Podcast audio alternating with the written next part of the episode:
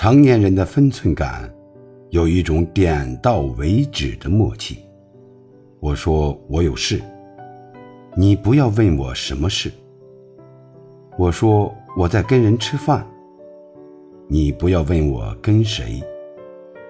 我说我在陪一个朋友，你不要问我是男的还是女的。要是能说，我可能早就说了。倒也不是不能说，我可能是不想说；倒也不是不想说，我可能只是不想跟你说。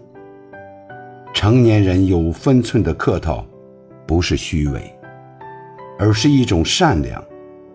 他是用最温柔的方式告诉对方，我们需要保持怎样的距离。